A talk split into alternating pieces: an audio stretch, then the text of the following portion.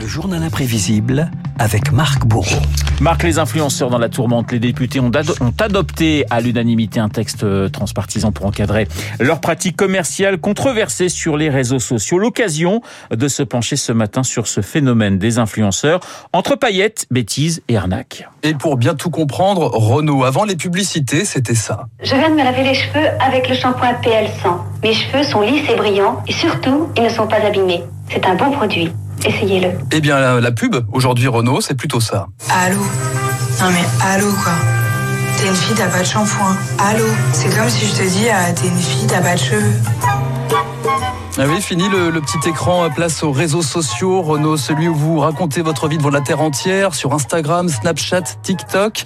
Vous savez, ces vidéos qui commencent toujours par Hello tout le monde, j'espère que vous allez bien. Salut les gars, j'espère que vous allez bien. Coucou les petits chats, j'espère que vous allez bien. Et qui se finissent surtout par N'hésitez pas à partager si vous avez aimé. N'hésitez pas également à liker la vidéo si elle vous a plu. Absolument, j'ai en cours, putain, je suis ultra en retard. Alors, on trouve de tout hein, sur Internet, hein, des sketchs, des conseils maquillage, vestimentaires. Salut tous sur demonjouet.com. Et on n'hésite pas à mettre ses enfants devant la caméra, comme sur cette euh, chaîne YouTube tenue par une famille.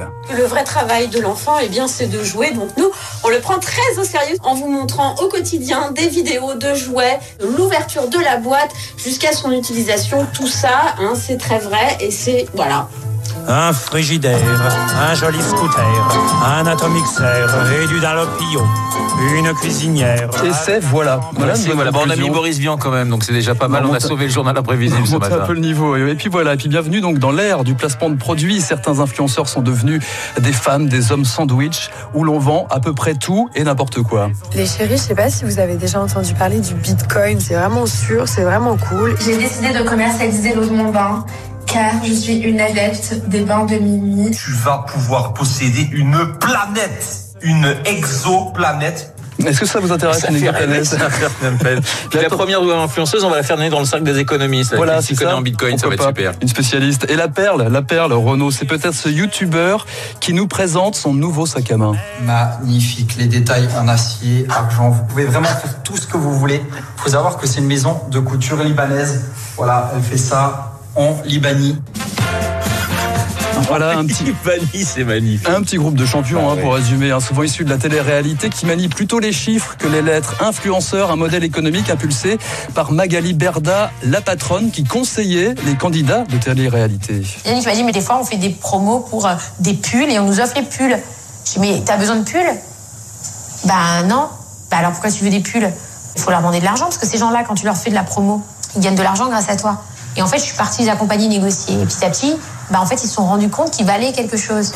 Et c'est le jackpot, hein. les vidéos sur Internet sont deux fois plus rentables qu'une publicité à la télé. Et voilà Et comme cette influenceuse Mila Jasmine, sculptée par le Bistory, 3 millions d'abonnés et une fiche de paye plutôt salée à coup de jus de détox et de lime à ongles. Il y a des mois où on peut faire 15 000 euros, il y a d'autres mois où on peut faire 60 000 euros. Et la puissance se mesure par les millions d'abonnés courtisés par les marques et même par les politiques qui déroulaient le tapis rouge à Magali Berda. C'était pendant la, la, dernière présidentielle. Bonjour Marine Le Pen. Bonjour. Merci beaucoup de me recevoir. Je passe d'Éric Zemmour à Jean-Luc Mélenchon. Bonjour. Bonjour madame. Enchantée. 24 heures avec Valérie Pécresse. C'est une immersion avec le président de la République, Emmanuel Macron. Je m'en cache pas, il hein, n'y a pas de, de, questions sur le fond, euh, mais c'est Madame Tout le Monde qui ne vote pas, qui est en rupture avec la politique, qui comprend pas, qui a envie d'avoir réponse à ses premières questions. Les filles, je vous emmène où là? On va voir Madame la ministre. On va voir Madame la reine. Non. Marlène Schiappa. Ah oui, Magali Berda et les influenceuses invitées même place Beauvau il y a un an au bureau de Marlène Schiappa dans le cadre de la lutte contre le sexisme. Attention, politique et mélange des genres. Qu'est-ce qu'on rigole chez Marlène Schiappa? Tu veux des cocktails Eh ben, y en a pas ah oui, La réunion transformée en karaoké. Marlène Schiappa aussi qui raconte une anecdote sur Picasso et n'hésite pas à faire des parallèles. À la sortie d'un restaurant qui coûte très cher, on lui demande de payer, il n'a pas d'argent et donc il signe Picasso. Et là, le restaurateur lui dit, mais euh, enfin, euh, c'est une signature, euh, ça vous a pris euh, deux minutes. Et Picasso dit, non, ça m'a pas pris deux minutes, ça m'a prit 30 ans. Construire mon personnage, être reconnu, Bien avoir sûr. un savoir-faire, c'est l'aboutissement de ces 30 ans. Quand vous venez quelque part ou vous portez euh, une marque ou quelque chose, mais c'est l'aboutissement de tout ce que vous avez fait derrière et de tout votre travail et qui s'illustre. Voilà. Peut-être le point commun entre Picasso et les influenceurs, c'est le surréalisme. Hein. Donc les influenceurs dans la tourmente, promotion de produits de contrefaçon, des montres qui entraînent des tendinites, des sèches-cheveux qui prennent feu, des influx voleurs, comme le dit le rappeur Booba. Et une question ce matin, Renaud, si tout ça n'était que de l'autodérision, faut-il vraiment les prendre au sérieux? La conclusion est signée Nabila. Des fois, je fais des blagues sur euh, des interviews, les gens, ils ont toujours pas compris quoi. Ils sont là. Oh, mais tu te rends compte ce qu'elle a dit? Qu'elle n'arriverait pas à choisir entre son fils et un sac à main. En fait, ça s'appelle des blagues. Vous savez, quand euh, enfin, Jean Dujardin, c'est pas Brice de Nice.